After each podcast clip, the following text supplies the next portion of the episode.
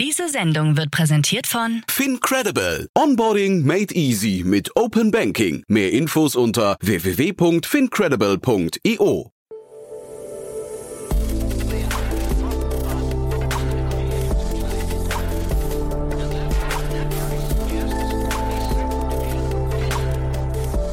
Startup Insider Daily.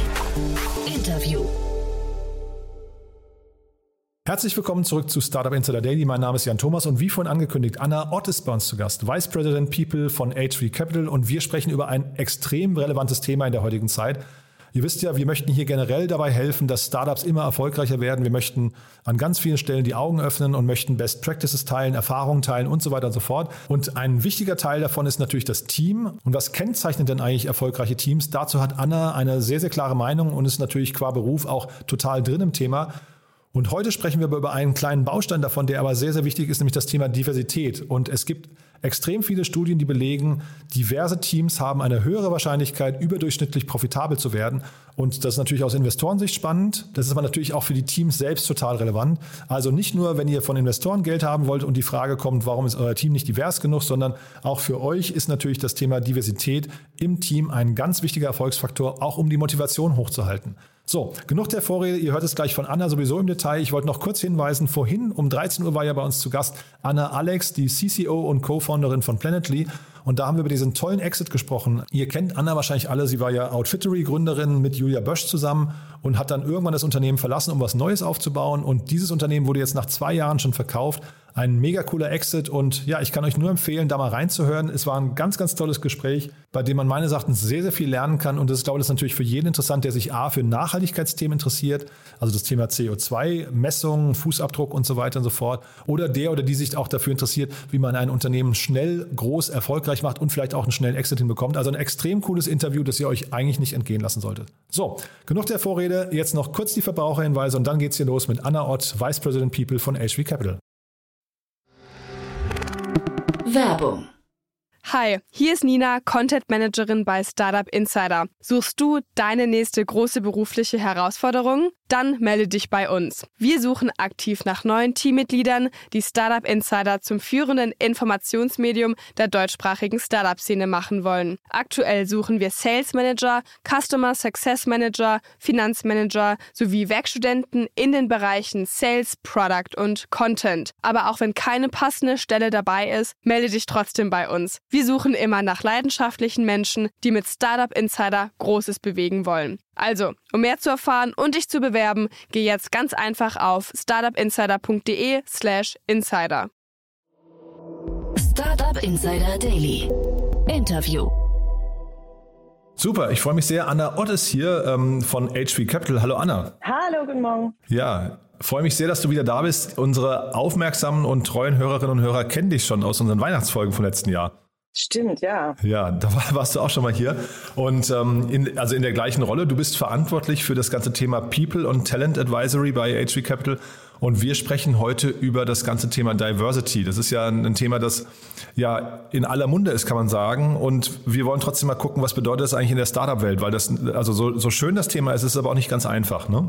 Es ist maximal schwierig, aber ich glaube, es ist schon klar, dass es angekommen ist in der Welt. Und wir jetzt nicht mehr darüber diskutieren, brauchen wir das oder ist das irgendwie sinnvoll oder nicht, sondern eher, wie kriegen wir es hin? Mhm, das genau. ist so die große Frage im Raum. Genau, vielleicht bevor wir über das Wie kriegen wir es hin äh, sprechen, lass uns mal vielleicht einmal kurz nochmal ein, eingrenzen, was das eigentlich genau bedeutet, wenn wir über Diversität sprechen, weil das hat ja sehr, sehr viele Facetten schon in sich, ne? Ja, und ich will es aus meiner persönlichen Perspektive äh, formulieren, so wie ich es auch, auch Gründern oder auch anderen Leuten erkläre, ist, dass ich sage, wir müssen schauen, dass wir das, dass wir nicht Unternehmen produzieren oder fördern oder, oder unterstützen, die eine, eine Mehrheit von gleichartigen Personen haben. Das hört sich jetzt erstmal stereotypisierend an, aber ich glaube, man muss halt schauen, wo alle Privilegien sozusagen gehäuft sind und dass wir dieses Muster aufbrechen. Heißt, wir brauchen viel Balance, Balance mit anderen Talenten. Ähm, und wir haben ja, wenn man sich so ein bisschen überlegt, was ist so das Maximum an Privilegien auf dieser Welt, dann ist es der weiße heterosexuelle Cis-Mann äh, aus einer Elite-Universität. So, das sind die Menschen, die am meisten über Macht und ähm, Entscheidungen ähm, verwalten.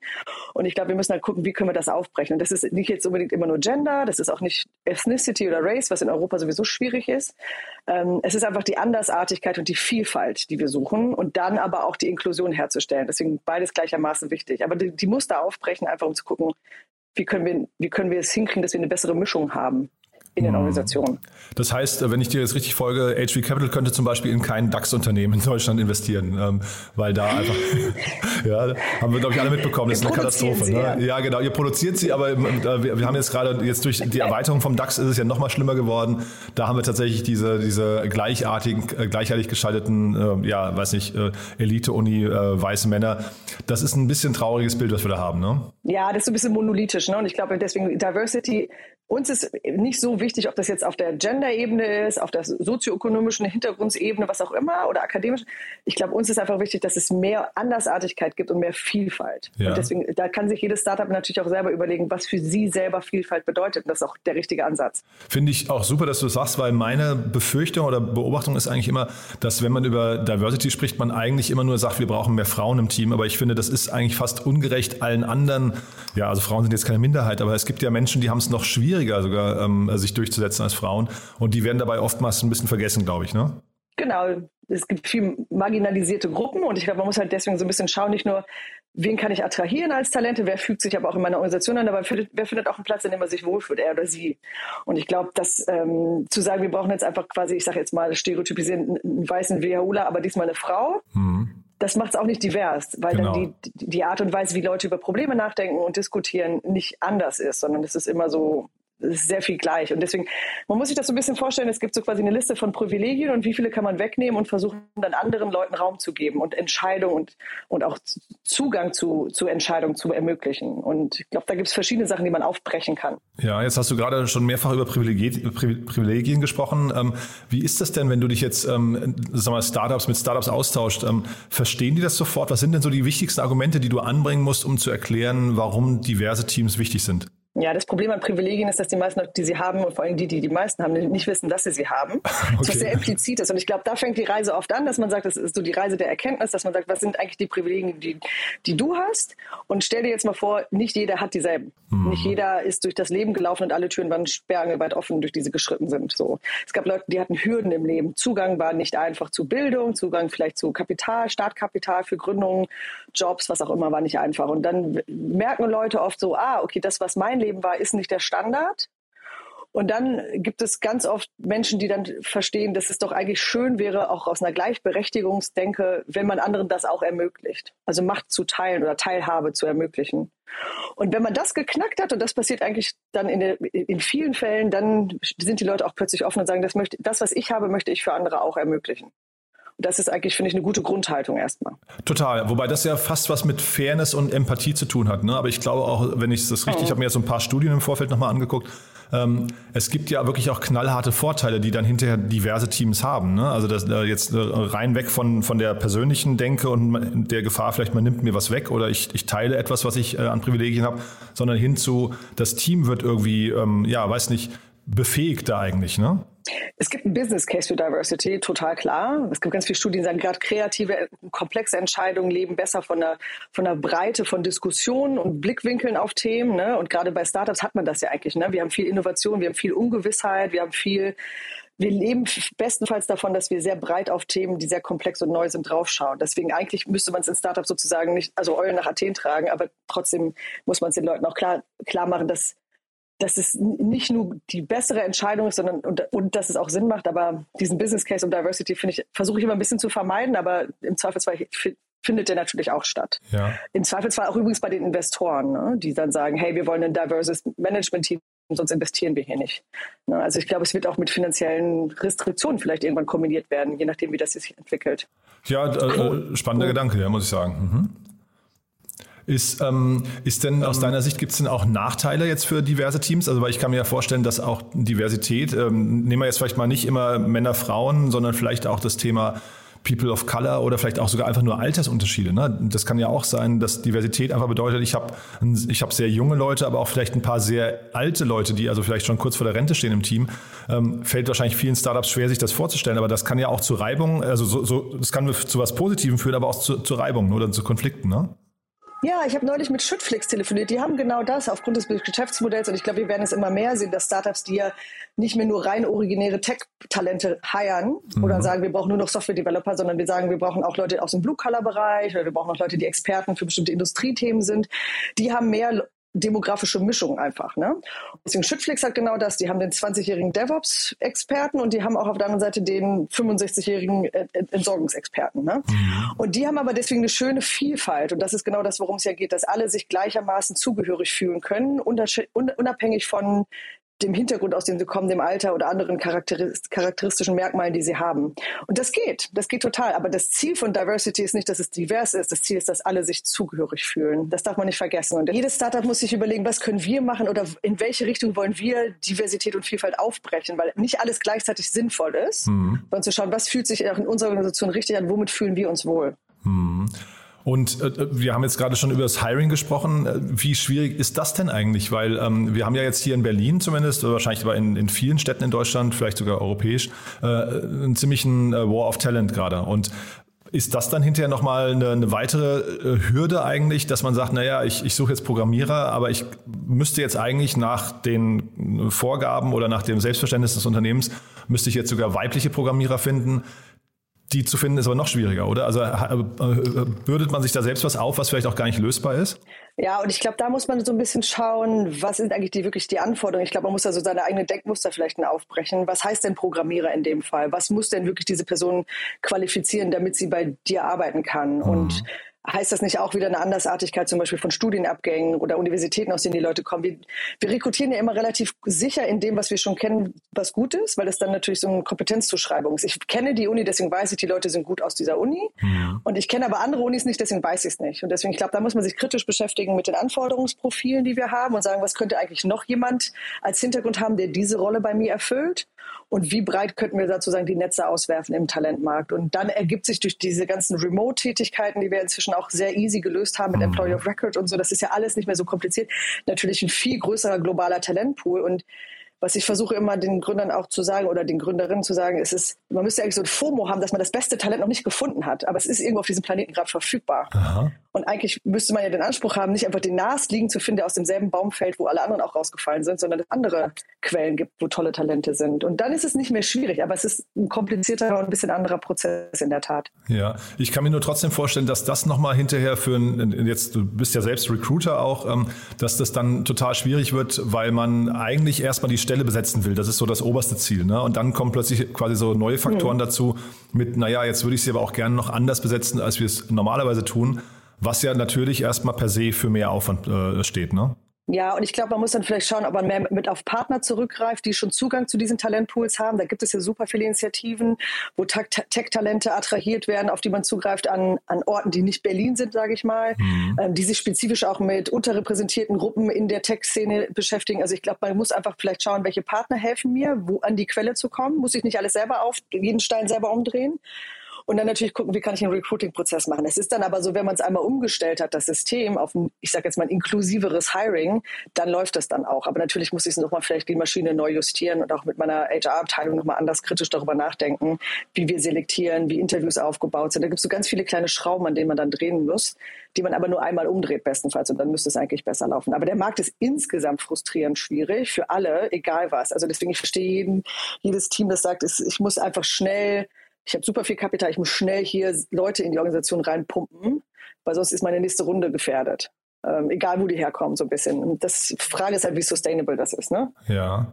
Ist natürlich auch spannend, dass ihr als Investor euch da quasi jetzt so offen positioniert und sagt, na ja, wir, äh, weil es ist ja möglicherweise dann eben Geschwindigkeitsverlust. Wir, wir sind eher bereit an der Stelle, ja, ich weiß nicht, kleine Kompromisse einzugehen. Dafür möchten wir aber hinterher diversere Teams sehen. Ähm, Du hast vorhin schon angesprochen, dass Investoren möglicherweise auch das sanktionieren könnten, wenn Teams nicht diverse aufgestellt sind. Ist das ein Trend, den du schon siehst? Weil ich finde es ja ganz interessant, du bist ja bei HG Capital auch für die ganzen ESG-Themen zuständig und da gibt es ja einen ähnlichen Trend schon, ne? Ja, weil es dann wiederum in der Kette der Kapitalgeber unseren LPs, also unseren Limited Partners auch wichtig wird. Nicht allen gleichermaßen, aber einigen sehr stark. Und ich glaube, da muss halt jeder Fonds schauen, welche Limited Partner hat er, deren Vermögen er oder sie verwaltet und was ist deren, deren Anspruch an dieses Thema. Ne? Wie stark ist ESG dort verwurzelt? Und ich sage jetzt mal, wenn man so die großen Pensionskassen hat, die haben da so vielleicht ihr Thema, dann hast du aber auch sowas wie die KfW, denen das sehr wichtig ist und die das auch immer mehr durchsetzen wollen. Und deswegen gibt es dann so eine Durchsetzungskette von den LPs zu den VCs zu den Startups. Und das ist natürlich auch der, der Geldfluss, wenn man so möchte. Und das ist dann so von Fonds zu Fonds auch sicherlich deswegen auch unterschiedlich, weil diese Composition von den LPs und dem Druck da unterschiedlich ist. Siehst du denn vielleicht, dass, bei, dass dann eben in diesem Diversitätsbereich mal irgendwann ähnliche, sehr klare Formeln, also ESG ist ja wunderbar formuliert, mhm. ne? das ähm, äh, ausformuliert, da hat jeder mittlerweile den gleichen Blick drauf. Siehst du etwas Ähnliches vielleicht im, ähm, im Diversitätsbereich auch kommen? Ich, ja, ich glaube, man kann eigentlich Diversität so ein bisschen bei ESG so als Unterkategorie drunter flanschen, wenn man so möchte. Und ich glaube, da haben, also erlebe ich in meiner Rolle ganz klar, dass äh, unsere ganzen Stakeholder mit vielen Metriken in diesem ESG ESG-Bereich auf uns zukommen. Die wollen alles erstmal durchmessen, um zu wissen, was ist denn eigentlich der Status quo, wo liegen die Probleme und wo können wir quasi noch KPIs nach oben oder nach unten tweaken, was auch immer denen wichtig ist. Und ich glaube, das ist irgendwie fair und auch richtig, weil wir erstmal wissen wollen, wo wir, wo wir als Industrie stehen. Gleichzeitig sehe ich aber auch, wenn ich mit Startups spreche, dass die ganz viel schon selber machen, an anderen Stellen, die gar nicht so hart messbar sind. Und da die Initiativen eigentlich viel qualitativ wertvoller sind als die quantitativen Questionnaires, die ich immer ausfülle. Mhm. Und ich glaube, wir müssen uns so ein bisschen als Industrie in der Mitte treffen, ne? den Startups den Raum geben, ihren eigenen Weg zu finden, aber zu gucken, ist die Richtung korrekt und gleichzeitig aber auch akzeptieren, dass es, ähm, dass es Offenlegungs- und Transparenzpflichten gibt über bestimmte Zahlen. Mhm. Und ich finde bei Diversity-Zahlen nicht ganz so, so, so hilfreich, weil man könnte ja sagen, wie viele Leute habt ihr in der Organisation, die unter diese People of Color-Kategorie fallen? Und da wird es ja schon in Deutschland auch nicht so ganz einfach. Wir sind ja mit HV Capital relativ lokal unterwegs, wie du weißt. Und ich glaube, da muss man halt schauen, welche Zahlen machen überhaupt Sinn. Ne? Ich muss dauernd Fragen zu beantworten zu Racial Classification. Das ist in Europa ganz schwierig als Terrain so zu definieren, anders als in den USA, von denen die Fragen kommen. Ne, da sind andere Themen auch anders wichtig als hier. Migration in Deutschland ist ein ganz anderes definiertes Thema als in anderen Ländern. Mhm. Und ähm, dann ist es halt was auch eine Selbstidentifizierungspflicht von einem Mitarbeiter. Ich kann ja schwer fragen, fühlst du dich mehr als türkische Mitarbeiterin oder als nicht türkische Mitarbeiterin ne? oder als deutsche Mitarbeiterin oder so. Ich, deswegen finde ich Metriken bei Diversity nur bedingt hilfreich. Und wenn man nochmal anders auf den Markt jetzt guckt, jetzt seid ihr auch ähm, äh, Investor und man bekommt ja häufig jetzt auch schon diesen Vorwurf mit, dass zum Beispiel Frauen sagen, Frauenteams, ähm, dass sie äh, schwieriger Kapital finden. Ich hatte hier auch schon People of Color, die das Gleiche gesagt haben. Und ist das nochmal ein Problem, dass da vielleicht auch andockt oder ist das eine komplett andere Baustelle? es dockt auf jeden Fall mit an, weil wenn du dir überlegst, die Leute, die jetzt in Arbeitnehmer sind in Startups, das sind ja in der Regel auch viele die Leute, die als nächstes gründen. Das heißt, wenn wir den Unterbau in den Organisationen der Startups im Portfolio bei uns zum Beispiel nicht ein bisschen kritischer angucken, sieht die nächste Generation Gründer halt aus wie die, die, sie, die wir jetzt oft sehen. Also mhm. das, das homogene Bild, wenn man es jetzt mal wirklich stereotyp runterbricht. Und mhm. deswegen muss man von unten, glaube ich, so ein bisschen schauen, wie können wir auf allen Ebenen Diversity erzeugen, dass mehr Leute in die Gründung reingehen können, weil sie ihre drei Jahre bei einem Startup gemacht haben und daraus sich qualifizieren für eine Gründung und dann auch schauen, wo die, wo die herkommen. Aber es gibt es so ein Funding Gap oder so ein Funding Problem, das höre ich auch extrem oft, auch gerade Frauen, die sagen, ich will auch nicht mit einem Fonds arbeiten, wo mir nur Männer gegenüber sitzen im IC. Äh, ich will keinen männlichen Board Member von, aus der Partnerschaft haben. Ich will, dass die Leute mich ein bisschen auch mit meiner Lebensrealität ganzheitlich verstehen. Deswegen brauche ich eine Frau. Ich glaube, da gibt es unterschiedliche Entscheidungskriterien. Ähm, mhm. wir haben uns das sehr kritisch angeguckt. Wir haben zum Beispiel durchgemessen, wie sind, wie diverse ist unser Dealflow im Vergleich zu dem Portfolio, das wir das HV hat. Da haben wir gesehen, dass es beides diese ungefähr 15 Prozent Quote, die man ja auch vom Bundesverband der deutschen Startups sieht über diverse Teams oder female-led Teams. Aber die Frage ist halt, wie machen wir aus den 15, 20 oder 35? Nicht können wir sozusagen, ne? Also wir wollen ja, wir wollen uns in der Mitte treffen. Aber es ist super, dass das alles aufbricht, finde ich. Also man merkt schon, dass im ganzen Markt irgendwie, du hast jetzt äh, eben auch den Bundesverband angesprochen, dass da mehr und mehr Studien kommen, die ein bisschen den Finger in die Wunde legen, aber das ja nicht als Kritik, sondern wirklich eher als, äh, sag mal, so, so gemeinsame, um eine gemeinsame Vision und, und ein Problem, ähm, ja, weiß nicht, Problem, Empathie zu, zu schärfen, würde ich sagen. Ne? Ähm, also man merkt gerade, der ganze Markt bricht wirklich schon auf. Da, hat, da kann man relativ optimistisch sein. Ne? Ja, das ist wieder das, was ich meinte mit Privilegien aufbrechen. Ne? Ich glaube, wir müssen erstmal den Spiegel davor halten und sagen, guck mal, welche, welche Privilegien wir hier fördern mhm. oder welche privilegierten Personen fördern und wo sind eigentlich alle anderen, die wir ja auch haben. Wo, wo, finden die statt und wie können wir denen den Zugang ermöglichen? Deswegen finde ich diese Studien auch hilfreich, weil sie einfach das nochmal numerisch faktisch aufbereiten, wo die Privilegien liegen oder wo sie eben nicht liegen. Im Zugang zu Kapital oder Gründer zum Beispiel. Und gleichzeitig muss man aber so ein bisschen schauen, wie können wir insgesamt die, die Verantwortungs, den Verantwortungsübernahmewunsch, jetzt ein ganz kompliziertes Wort, aber diesen, die Responsibility von Gründern und Gründerinnen erhöhen, mhm. dass sie einfach verstehen, ich bin nicht nur ein Tech-Founder oder ich bin aber auch ein Unternehmer, ich bin auch ein Arbeitgeber, ich bin auch eine Führungskraft und ich kann eine Verantwortung übernehmen und ein bisschen gesellschaftlichen Impact haben oder ich kann es eben nicht machen. Ich kann auf Growth maximieren und ich kann vielleicht gleichzeitig versuchen, eine richtig coole, gesunde Unternehmenskultur aufzubauen mit Vielfalt.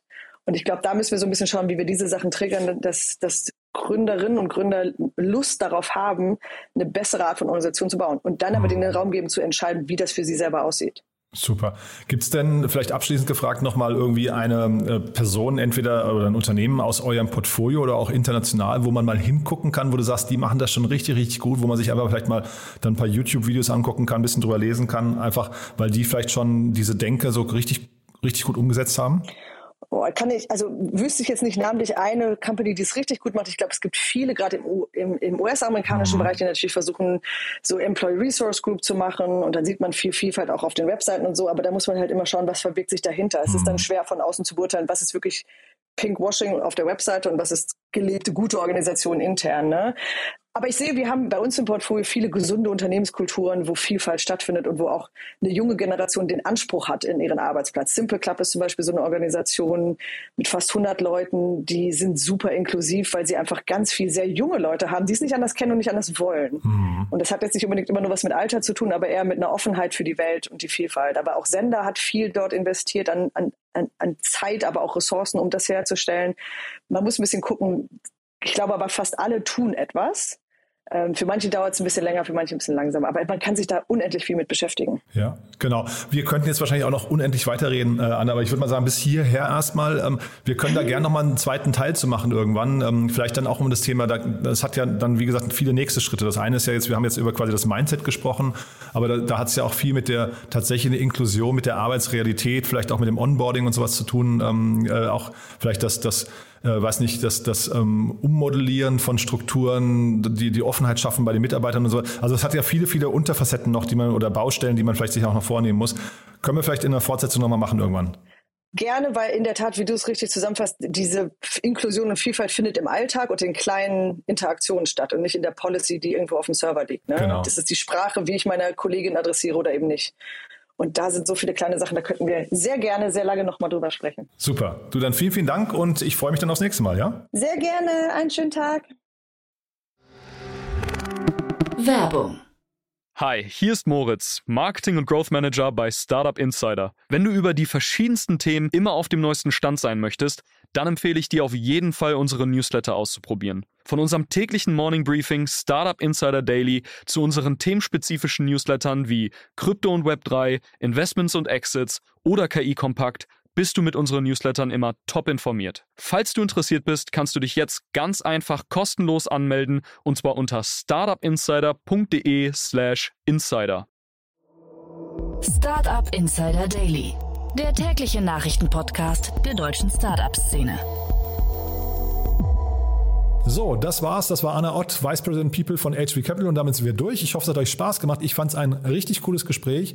Und ja, wenn euch gefällt, was wir hier tun, wie immer die Bitte, empfehlt das gerne weiter. Oder, und das haben wir jetzt gerade erst erfahren, man kann bei Spotify jetzt Podcasts bewerten und vielleicht könnt ihr das einfach mal tun. Vielleicht könnt ihr kurz, ihr seid wahrscheinlich jetzt gerade in Spotify, einfach mal eine Bewertung hinterlassen, wie euch dieser Podcast gefällt. Damit helft ihr natürlich uns, aber ihr helft auch dem Spotify-Algorithmus, uns zu entdecken und dann den richtigen Hörerinnen und Hörern zu empfehlen. Also wenn ihr das machen könntet, wäre das super. Und ansonsten euch einen wunderschönen Tag und hoffentlich bis morgen. Ciao, ciao. Diese Sendung wurde präsentiert von Fincredible. Onboarding made easy mit Open Banking. Mehr Infos unter www.fincredible.io.